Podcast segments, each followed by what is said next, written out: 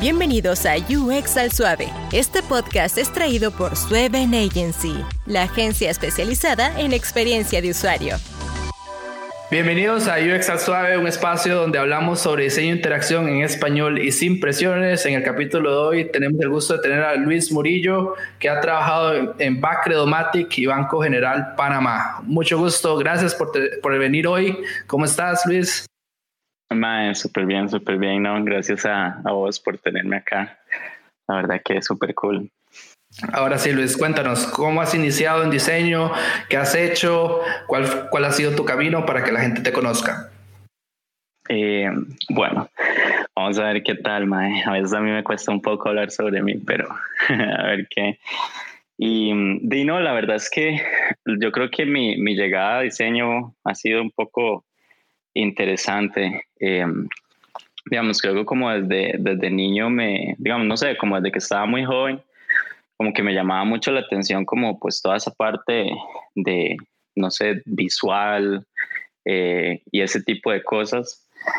Luego, curiosamente, y ahí es donde, no sé, siento que es como bien gracioso cómo, cómo llegué yo a la industria o, o cómo entré a esto, fue que ni siquiera era como por algo de diseño o algo así, digamos, el tema me parecía interesante en general, pero como que yo en ese momento era como muy ambicioso y, según yo quería tener como que un negocio y quería hacer, no sé, cosas y así.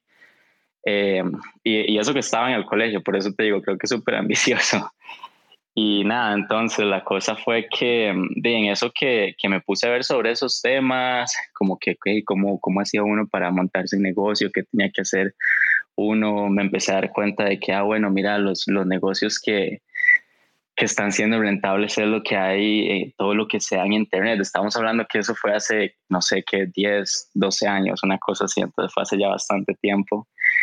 Y, y realmente que por eso, como me empezó a interesar el, ese tema y que los negocios en Internet y todo, fue como que empecé a averiguar sobre el tema, ya que era como, ah, bueno, si uno quiere tener algo así, uno tiene que tener un, un website, entonces, ¿cómo se hace un website? Eh, empecé ahí a averiguar, pues poco a poco, y, y, realmente creo que eso fue lo que me hizo empezar a, a entrar a la industria, como esa curiosidad de, de, cómo hacer las cosas, de cómo resolver ese tipo de, de problemas para algo que yo quería lograr en ese momento. Eh, bueno, hoy ya tantos años después no, no, no, he logrado tener ese negocio que me estaba imaginando en ese momento. Vamos a ver qué pasa en los próximos años. Pero, pero sí, realmente sí fue como, como inicié, como que todo me empezó a, eh, a intrigar en ese, pues en ese ámbito. Eh, ya después seguro como, como mucha gente me puse que a buscar tutoriales, que a leer, que aprender a usar Illustrator, que Photoshop, que, Photoshop, que ese tipo de cosas. Em, y ahí poco a poco hasta que realmente salí del colegio y, y en ese momento, pues bueno, recuerdo que la, la Veritas había abierto este, pues este curso, este certificado de, de diseño de interacción. Eh, y era algo que me parecía súper, súper interesante porque de, yo venía de, digamos, o desde que, no sé, en, en, mi proceso de colegio y todo, como que me venía interesando mucho este tema. Y, y, ya cuando llego y empiezo a leer sobre esto, que diseño de interacción, era como, ay, mira, esto es súper relacionado, pero se ve que es como más allá, más, más allá de nada más como esa parte visual que yo conozco. Eh, y, y, nada, entonces creo que más bien ahí fue eh, ese espacio como en la universidad, creo que me cambió un poco la forma de ver las cosas. Inicialmente yo creo que yo todo lo veía muy como esa parte visual. Eh, y, y, sí, creo que gracias a la U como que me cambió esa perspectiva, empecé a ver que, bueno, ya no era solo visual, sino que había más cosas. Y, y pues bueno, ya después de ahí creo que, no sé, yo por ahí me siento como suertudo. creo que conocí a ciertas personas en el, en el momento indicado que de, me, me ayudaron o me guiaron, por así decirlo y terminé, terminé en banca, digamos, ni siquiera había terminado lo, lo de la universidad y, de, tuve la oportunidad de trabajar un proyecto con, con Backromatic, que fue como la primera empresa que, eh, digamos, como con la primera empresa que trabajé. Y, y sí, tuve la oportunidad de trabajar con ellos. Eh, en, en, su momento, pues bueno, no sé, creo que vieron cierto potencial y, y decidieron pues contratarme. y ahí más bien empecé como ya como esa carrera o, o no sé, o como esa, como ese camino, por así decirlo, ya de, de UX. Y, y, nada, creo que ahí empezó todo y, y, en estos últimos años ya llevo como cinco años de, de, estar en banca, digamos, después llevaba como tres años en back. Luego de eso, pues me salió una oportunidad en Panamá, entonces eh, me fui a vivir allá. Ahorita estoy en Costa Rica, pues por todo el tema de, de, la pandemia, pero realmente estoy, estoy viviendo allá y, digamos, trabajo para Banco General, que, bueno, vos lo mencionaste ahora al inicio. Y, y sí, después más bien creo que en los últimos años he aprendido mucho más del diseño y, y sobre qué es diseño eh, y ya no solo incluso pienso esa, esa parte como que no es solo algo visual y, y va más allá de eso, sino que, de, eh, no sé, como que creo que he entendido que incluso hay un montón de cosas más allá del diseño eh, con las que el diseño se desarrolla y, digo, se, se, se relaciona y, y de ahí hay que tomarlas en cuenta y vamos a ver entonces sí, más bien cómo sigue cambiando esa perspectiva incluso con, con, los años de aquí en adelante. Y bueno, creo que es un, una pequeña introducción de, de quién es Luis y tal vez cómo llegué aquí y cómo estoy donde estoy hoy en día. No, pero buenísimo. De hecho, es, es como todo el background del, desde el día cero y, y ver de poco a poco es genial. Um, ¿Qué tan difícil es para una persona que no sabe, en tu criterio, empezar en diseño de interacción? Eh, que tiene que tener background de diseño, puede iniciar de cero, eh, puede, necesita una carrera. En tu opinión, ¿cuál es el background que una persona necesita? Sí, bueno, eso es un tema bien contro controversial, creo yo, porque, eh, no sé, siento que en la industria, o, o, al menos lo que yo he visto, como en otros lugares, digamos, en otros países como Estados, Europa y así, es muy fácil, eh, o bueno, no, no sé, más bien, no, no podría decir fácil porque realmente no, no he pasado por un proceso de esos, entonces estaría mintiendo, la verdad, estoy asumiendo y como diseñador no debería hacer eso. Pero, pero sigamos, como que en estos países he notado como que para las personas, incluso el, el no tener un título, el no haber ido a una universidad o algo por el estilo, no es una barrera para, para, poder entrar a la industria y poder trabajar y hacer lo que, digamos, hacer lo que hacemos. Sí, sí me parece que al menos lo que es Costa Rica y, y Panamá, que es un poco lo que he tenido pues la, la experiencia y, así, digamos, que he podido ver, es que sí es más complicado, digamos, es más complicado que, que te den un trabajo en, en lo que hacemos nosotros eh, sin tener un título o algo que, que respalde, digamos, que respalde eso. Como te decía, yo creo que yo conocía a varias personas correctas y en los momentos indicados y aunque pienso que, digamos, yo no tengo como un background, no sé, educacional así súper amplio, el, el, no sé, digamos, el haber empezado tan joven y, haber sido como tan curioso y, y, esto que te menciono, que conocí a ciertas personas, pues como que me ayudó a entrar a la industria y, incluso a sectores que de la verdad nunca me, me hubiera imaginado, que nunca hubiera pensado. Eh, entonces, eso como en general, un poco lo diferente que yo veo, digamos, de acá de Latinoamérica a, a tal vez cómo se dan las cosas afuera.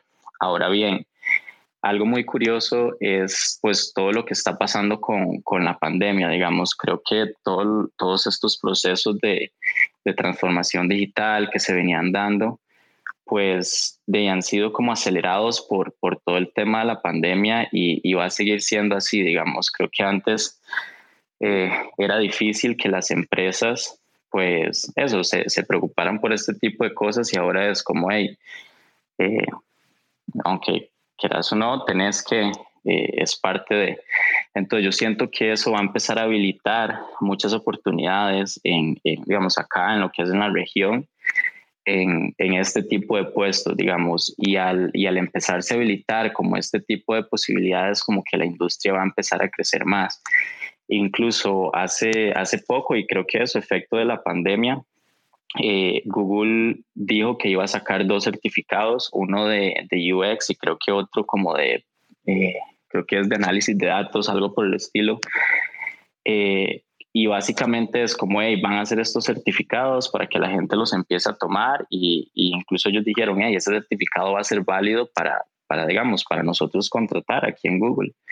Entonces, el hecho de que este tipo de empresas eh, vengan y estén empezando a cambiar cómo, cómo, digamos, cómo se ve la educación o cómo la gente en la industria aprende, eh, obviamente le va a venir a dar peso que yo esperaría que eso se empiece a trasladar pues a estos países, ojalá, y, y que las empresas en sí empiecen a valorar más esa parte de, eh, digamos, no, no tanto esa parte de título y todo, que no digo que no es importante, digamos, en realidad, y por eso te decía al inicio que es un tema súper controversial, porque a veces, no sé, digamos, cuando yo hablo con otra gente sobre este tema, eh, digamos, no sé, de la educación y que qué necesita alguien para poder trabajar en esto, que si necesita haber estudiado, etcétera. Y a veces yo digo eso, que yo creo como que no es necesario un título, eh, tal vez me pueden como malinterpretar, y no es que no le vea valor, en realidad yo creo que la experiencia de la universidad, digamos, yo, yo estuve muy poco, digamos, yo lo que estuve en la U fue que dos años y medio, la verdad es que me hubiera gustado estar más, porque creo que ahí aprendes un montón de cosas, eh, no solo como esa parte educativa, sino en sí la experiencia de la U. Pero, pero sí, digamos, al final realmente creo que, que no es indispensable y que este tipo de cosas que están pasando y todo como que van a dar esa, no se van a abrir esa puerta o nos van a dar esa oportunidad de, de que gente de, de que, que, viene de diferentes backgrounds, incluso que, que no vienen de diseño, que, que, bueno, que eso es algo ahora que ya está empezando a ser más común, digamos, ver gente que venga de psicología, de, no sé, de otros ámbitos a, a trabajar en esto. Eh, eso, que, que le dé la oportunidad y que las empresas empiecen a valorar más lo que es un portafolio, realmente como lo que están buscando, lo que necesitan en la empresa, como qué tipo de, de persona necesitan ahí para ellos, no sé, pues que les ayude en, ese recorrido. Eh, entonces sí, me gustaría pensar que eso va a pasar a futuro.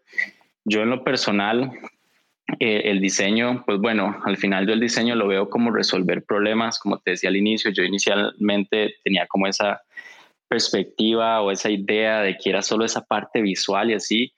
Ya obviamente luego con el tiempo definitivamente me di cuenta que, que era de totalmente distinto y, sí, entonces yo creo que al final como que todas las personas pueden resolver problemas. Eh, entonces, sí, por eso yo creo como que cualquier persona podría entrar en la industria. No digo que es fácil, no digo que es como que, hey, eh, es cuestión de nada más llegar y voy a decir que me voy a poner a hacer esto y ya soy UX designer, porque no, tampoco, tampoco es así. Pero, pero sí, yo creo que es un campo súper abierto, el, digamos, el diseño en general, eh, lo que es, ya te digo, resolver problemas y, y, y, es que eso, en el mundo hay tantas cosas que se pueden resolver que, que de ahí, no sé, que yo siento que es un área tan, tan amplia, que apenas está creciendo, apenas está empezando como a, a explotar, o al menos aquí en la región. Eh, entonces, sí, yo realmente veo como un crecimiento y, y, esperemos que eso, que se abran las puertas para un montón de gente más. Ahora, una pregunta que todos tienen que estar haciendo, vos que has trabajado en otro país, eh, aquí vamos a preguntar más Panamá. Eh, Joana le hice la misma pregunta, de hecho, con, con Estados Unidos. ¿Qué tan cerca, qué tan largo, qué tan somos de los mismos, verdad? Panamá y Costa Rica a nivel de procesos de diseño e interacción. Yo, yo lo sé porque trabajas en uno de los, bancos más grandes de la región, pero vamos a ver, eh, venís de ambos bancos, ¿verdad? El más grande casi de Centroamérica y venís del otro también que es súper grande en Sur y Centroamérica, ¿verdad? Eh, entonces, vamos a ver, eh, Panamá, hablemos de Panamá un poco. ¿Qué tan diferentes somos con los procesos a nivel de, puede ser educación o de background que traen las personas que están en Panamá?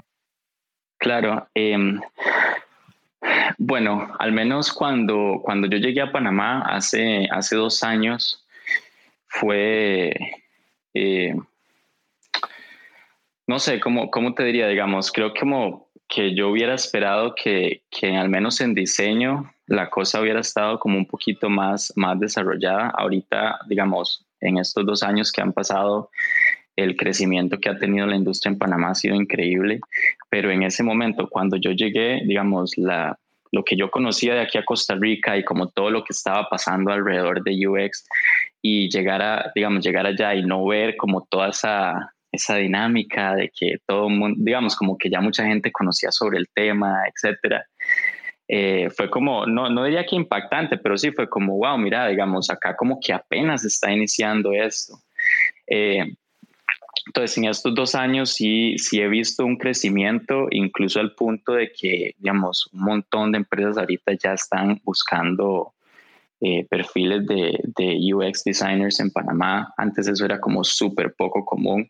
incluso creo que el hecho de que al banco le tocara pues en su momento buscar gente de afuera, eh, creo que era una de esas cosas que nos decía como cómo estaba Panamá en su momento, digamos, no había muchas personas que, que hicieran esto.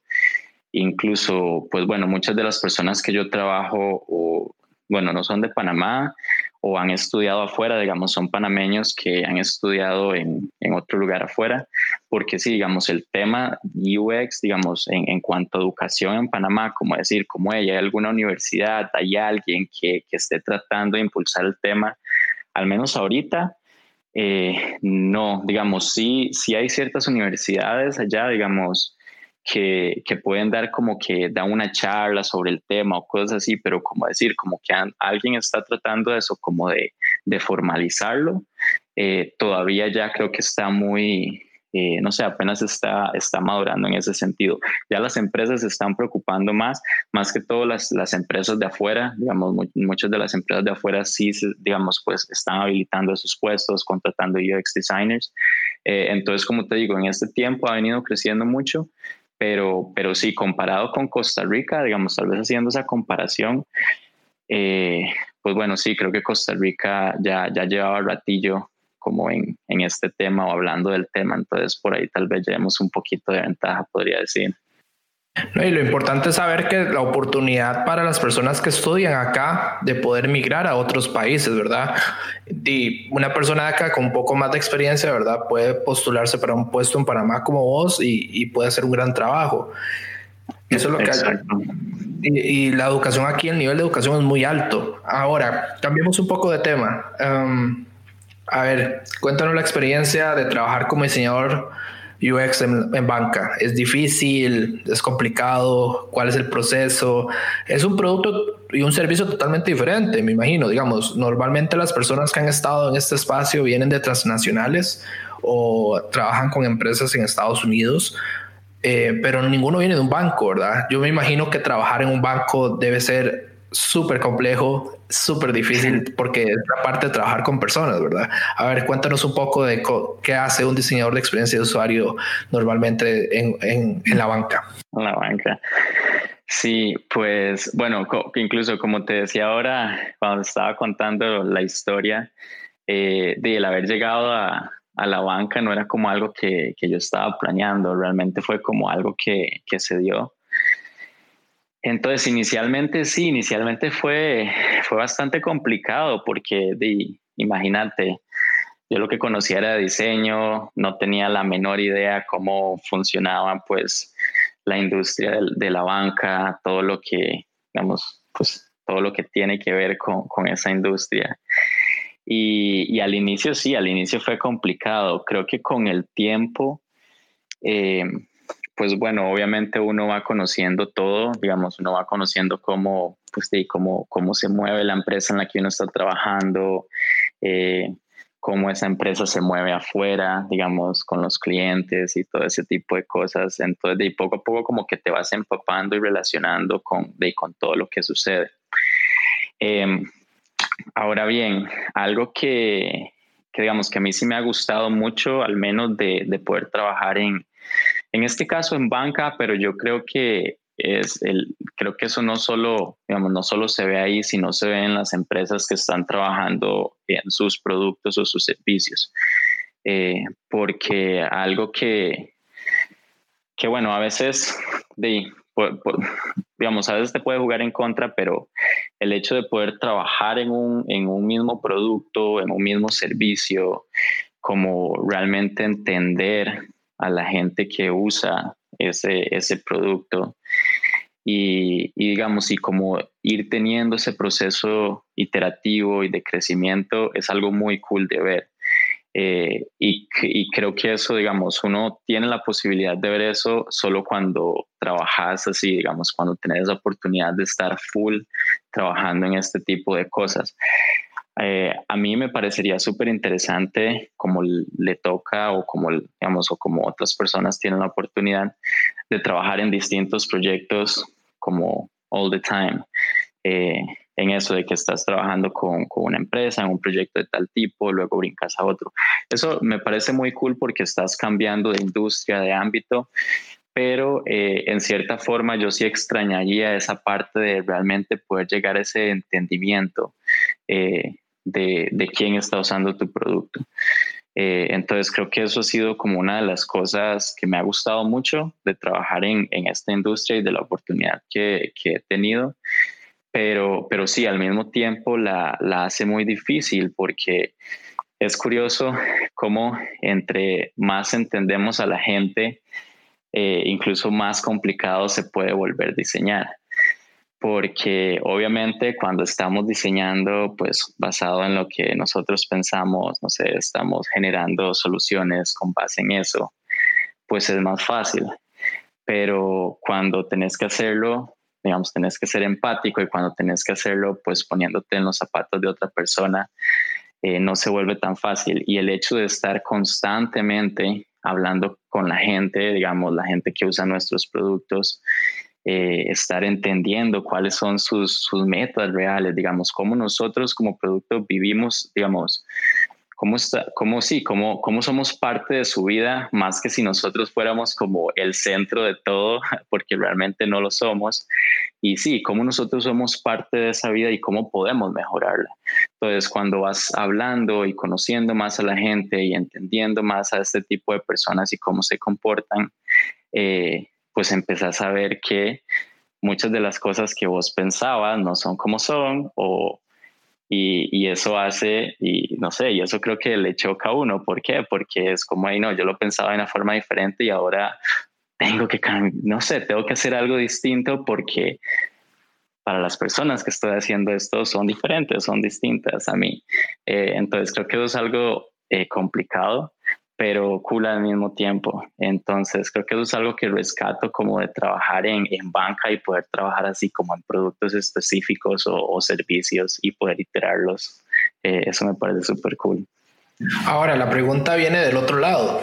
Eh, aquí hablamos de un solo producto que en tu caso es muy diferente a los demás, es cierto que cambiamos de productos cada cierto tiempo, pero digamos, hablemos aquí de lo, de lo difícil, ¿verdad? Eh, ¿Qué es lo más difícil de ser un diseñador de experiencia de usuario en banca?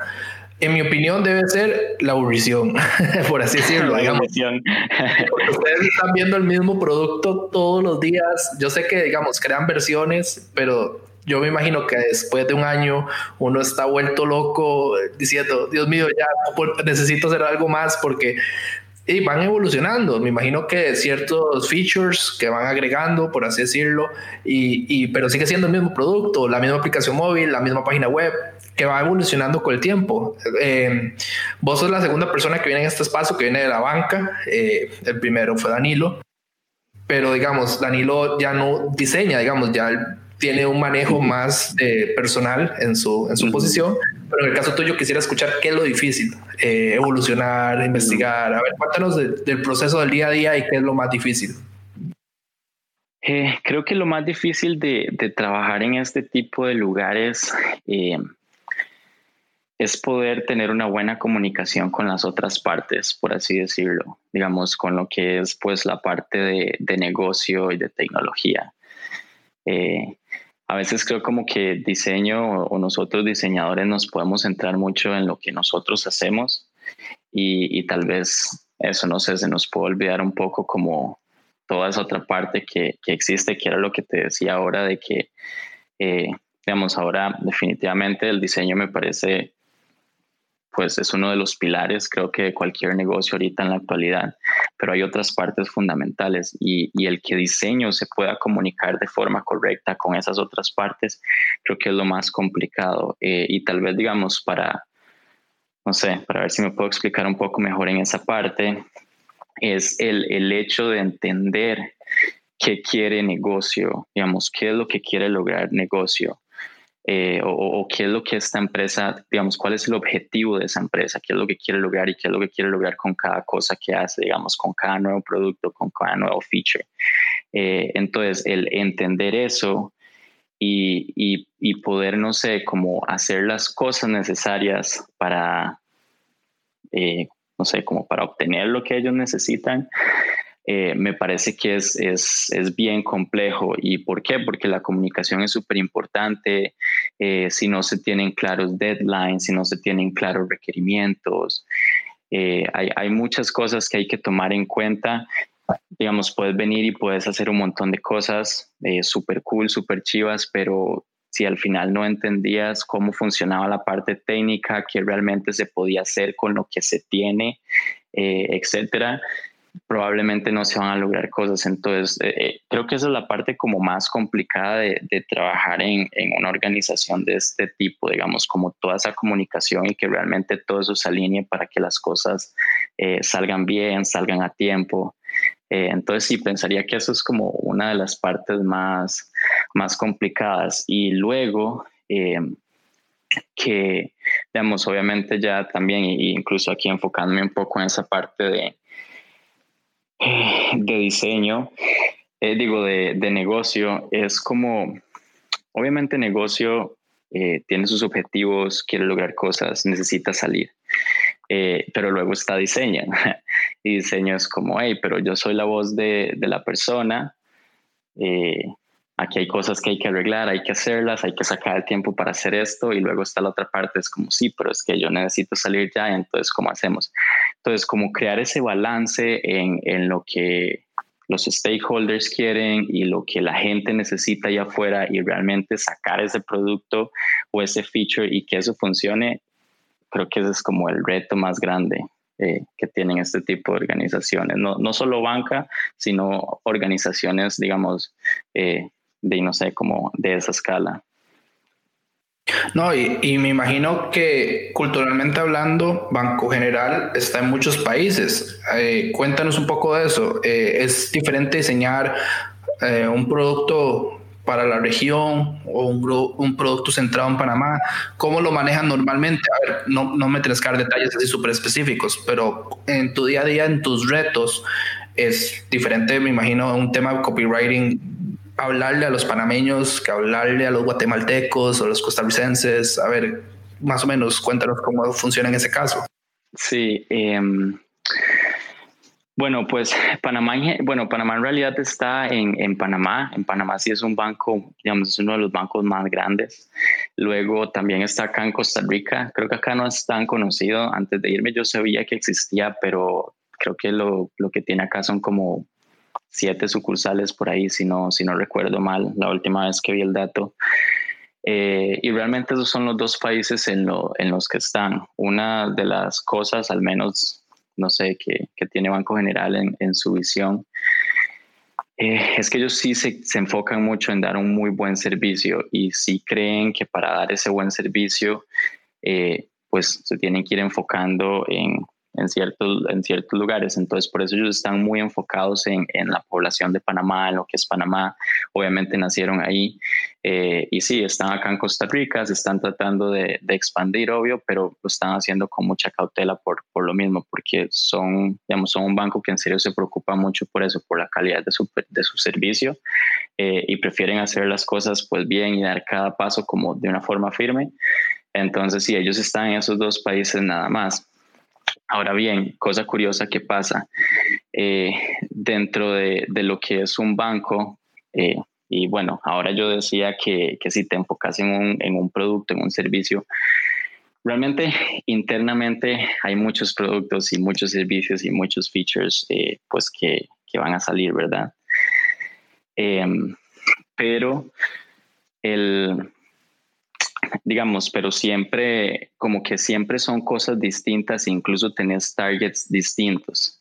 Entonces, no sé, por ejemplo, la forma de hablar es súper curioso porque si estás trabajando en la plataforma que es para empresas, no sé, en la banca en línea para empresas, tenés que hablar de cierta forma. Si vas a trabajar en, no sé, en lo que es la aplicación móvil o lo que es la banca en línea, pero para las personas hablas de una forma distinta. Entonces, tomar todo este tipo de cosas, pues es, es complicado. Eh, y bueno, al menos también cuando, cuando tuve la oportunidad de trabajar en, en BAC, eh, que también era, es, bueno, es un banco regional y en ese momento sí, pues tocaba ver eh, no solo Costa Rica, sino toda la región, todo lo que era Centroamérica. Igual, venían pues todos estos temas que es como, hey, son culturas diferentes, eh, las personas, pues eso, hablan distinto. Entonces, tomar todo ese tipo de cosas cuando, cuando estás diseñando es un reto, definitivamente es, es un reto. Pero pues bueno, al mismo tiempo creo que ese tipo de cosas es lo que hace que aunque sea el mismo, como te decía, no, es, no siempre es el mismo producto o el mismo servicio o así, pero aunque sea como la misma empresa, la misma industria, ese tipo de peculiaridades hace que al final igual el trabajo termine siendo pues interesante, creo. De hecho, sí, yo, yo digamos, me parece súper valioso ese punto de escribir diferente para diferentes mercados. Eh, nosotros tenemos una forma de hablar acá muy diferente, ¿verdad? A los demás países de la región y me imagino que eso debe ser súper difícil de saber cómo hablarles, ¿verdad? Sí, no, imagínate así, solo como para contarte una, una historia y, y, por eso lo que es todo este tema de, de cómo hablar. Eh, hay, hay, una experiencia que me marcó, digamos, me marcó así cuando llegué a Panamá y y bueno, una de las primeras cosas que tenía que hacer era contactar a algunos clientes para pues coordinar unas entrevistas y poder hablar con ellos. Estábamos, no recuerdo en este momento qué tema estábamos viendo, era algo de la banca en línea. Pero bueno, entonces empiezo yo a llamar a los clientes y en eso me, me contesta una señora y entonces creo que yo le hablé, le hablé en voz, me parece, eh, pues bueno, porque en Panamá hablan en, en, en tú. Eh, pero hablan en tú, digamos, cuando es de confianza y bueno, en usted cuando, no sé, por, eso te digo, si le estás hablando a una empresa tenés, o a alguien de una empresa, tenés que hablar en usted. Entonces, curiosamente yo llegué y ya, digamos, en realidad solamente estaba haciendo la llamada para pues coordinar una entrevista o así. Eh, y como te digo, no sé si yo le hablé en tú o en voz a la señora, pero no tenés idea la forma en que se molestó esa señora conmigo, eh, al nivel de que me preguntó el nombre, que iba a llamar al banco, que quién me creía yo para estarle hablando de vos. Entonces fue algo que me marcó mucho en su momento, pero definitivamente me ayudó mucho a futuro. ¿Por qué? Porque cada vez que voy a hacer una entrevista, que voy a hablar con alguien, eh, soy muy cuidadoso en, en, ver como quién es la persona, es alguien de una empresa, es alguien con quien puedes hablar de una forma más pues más chill, en más confianza. Entonces, todo ese tipo de cosas son cosas que pues tenés que tomar en cuenta incluso a, la misma hora de, estar diseñando y de estar aplicando tus procesos, porque la gente es, distinta y tenés que tener cuidado cómo manejas como cada uno de esos distintos eh, pues targets, por así decirlo. Entonces, sí, imagínate lo, lo, importante que es todo ese tema que de, eh, lo que me pasó a mí en esa primera experiencia.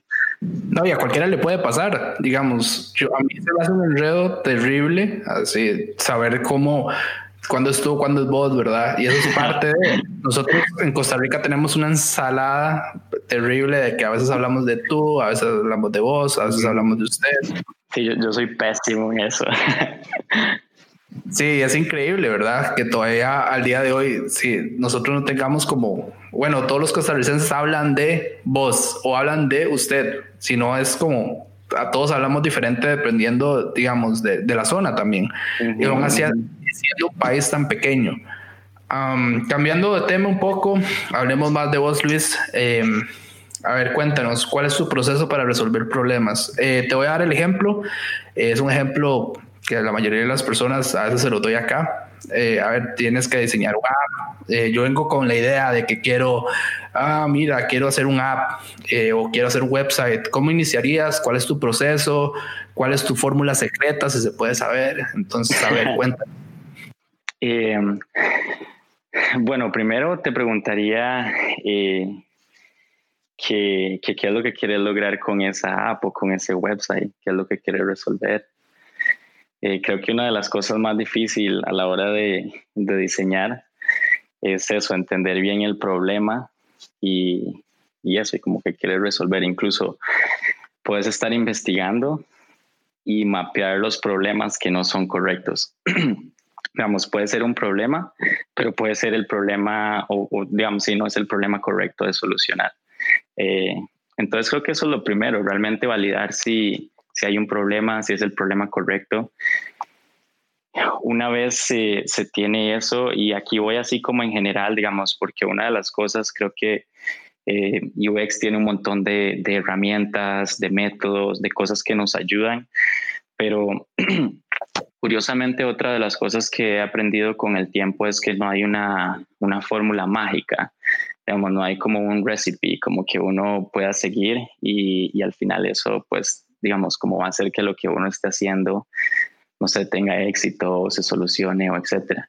Em, entonces, sí, eso es súper curioso, digamos, creo como que cada problema eh, va a tener su approach distinto de cómo, no sé, de cómo se tiene que resolver. Y, sí, pero bueno, siguiendo con, con, el proceso, por así decirlo, una vez que ya se tiene identificado eso, eh, nada, creo que entender más, digamos, entender más el detalle de eso.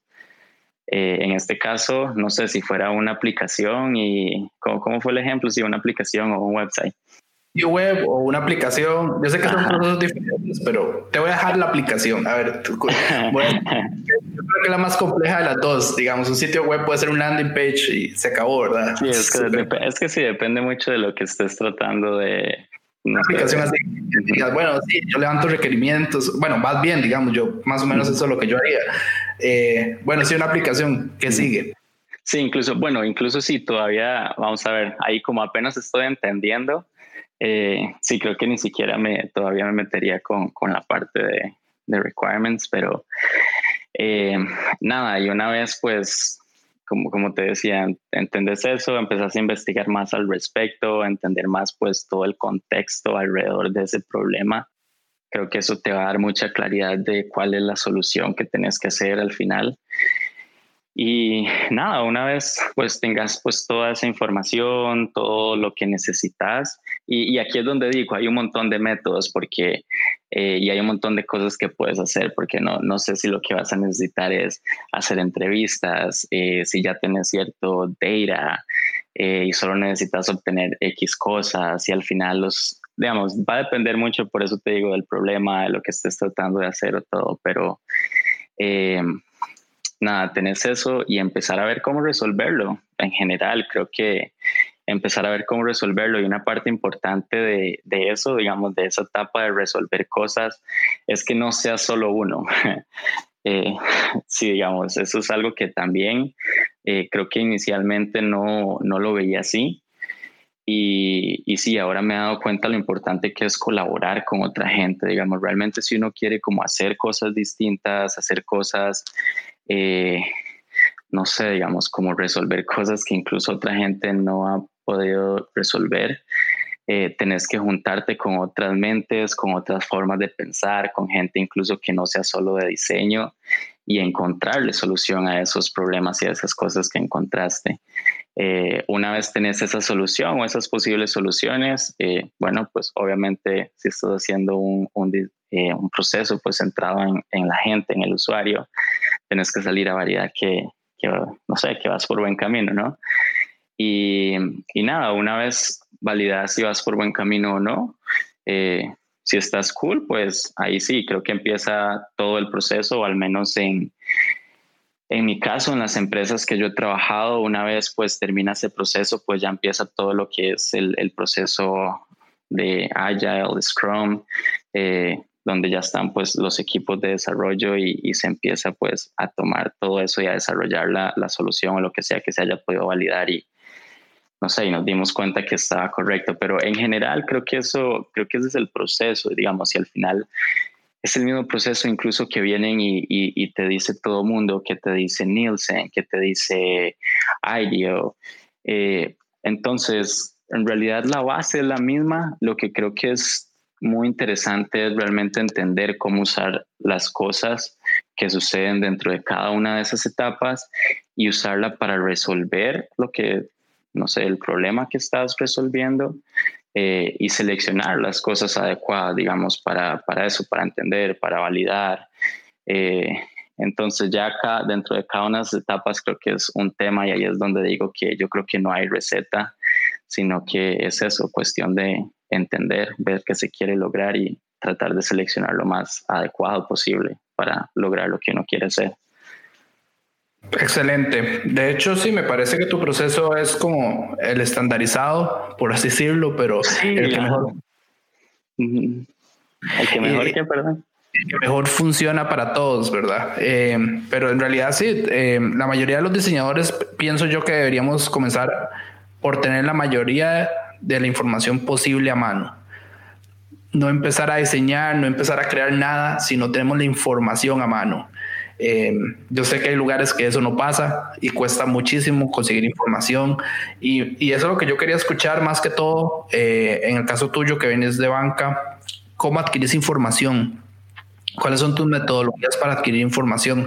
Ya, ya nos dijiste que uno es eh, entrevista directamente, pero a ver, cuéntanos un poco más, ¿qué, qué otros métodos tenés de adquisición de datos? Claro. Pues no, digamos, entrevista, entrevistas es porque creo que es como lo que te permite entender más que todo esa parte pues de comportamiento, digamos, de, cómo se comportan las, las personas. Eh, pero definitivamente hay, hay otro montón de cosas que, pues no sé, que, que se hacen desde pues lo, lo básico, desde las encuestas, hasta pues todos los datos que tenemos. Digamos, normalmente las empresas, eh, este tipo de empresas manejan muchos datos que, que ya tienen de, de sus clientes. Eh, que creo que eso era lo que normalmente antes se, se basaba mucho en, mucho en esos datos y lo que faltaba era como esa parte humana, esa parte de entender más a la gente. Y creo que eso es lo que trae diseño al final y, y, y lo trae con este tipo de cosas, con poder sentarnos con ellos. Eh, y, hablar y conversar y como te decía, realmente entenderlos y ver cómo las cosas que nosotros hacemos encajan en su, en su vida, en su, en su día a día. Eh, obviamente eso desde el lado de la parte pues inicial de los, digamos, del proceso, pero tenés pues toda la otra parte de, de, investigación de cómo obtener datos de ya los productos que están afuera, digamos, de cuando haces algo y empezás a entender, ok, eh, funcionó, cómo se está moviendo eso. Eh, estamos haciendo más transacciones de las que hacíamos antes, estamos igual. Eh, ¿Entendés? Entonces, al final ahí empezás a recolectar ese otro tipo de información que te va a dar cosas y, no sé, puede hacer que incluso logres encontrar problemas ahí o algo así que no habías visto antes y volvés a salir a validar y ese tipo de cosas. Entonces, eso es como un poco, digamos, yo es que en general yo me enfoco mucho en la parte de, de research. En realidad ya llevo, digamos, de vez en cuando me toca pues ver algo visual o cosas así. Eh, parte de lo que de lo que estoy trabajando en mi equipo es, es digamos la parte del design system entonces, aunque no veo mucho del lado de, del UI, que es parte de ese design system, eh, sí estoy muy pues, de lleno en, en todo ese tema.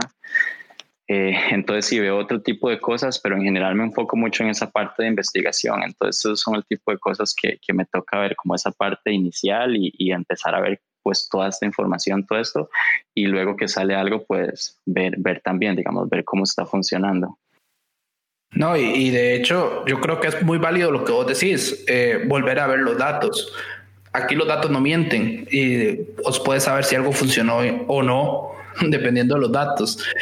Y hablando de eso, vamos con la última pregunta del día. ¿Cuál ha sido tu peor error como diseñador de interacción?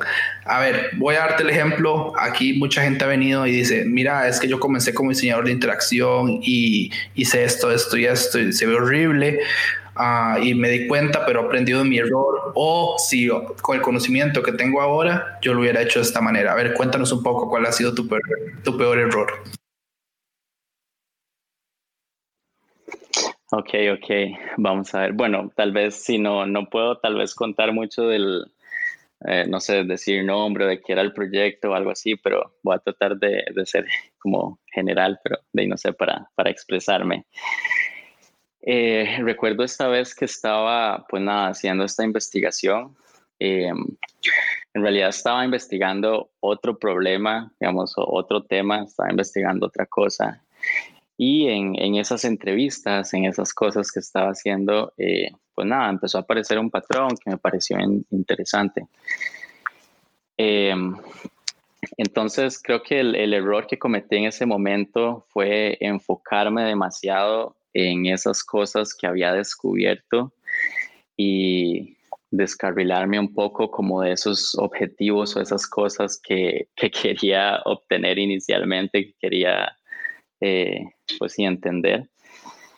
Y, y, nada, creo que me enfoqué tanto en estas otras cosas que encontré que eh, el proyecto pues nada, se, se descarriló, digamos, tomó otro rumbo al punto que al final terminó quedando on hold porque digamos, como que no llegó a nada, digamos, como que teníamos una idea de que había un posible problema, eh, estaba la cosa ahí, pero realmente nunca se logró llegar a nada.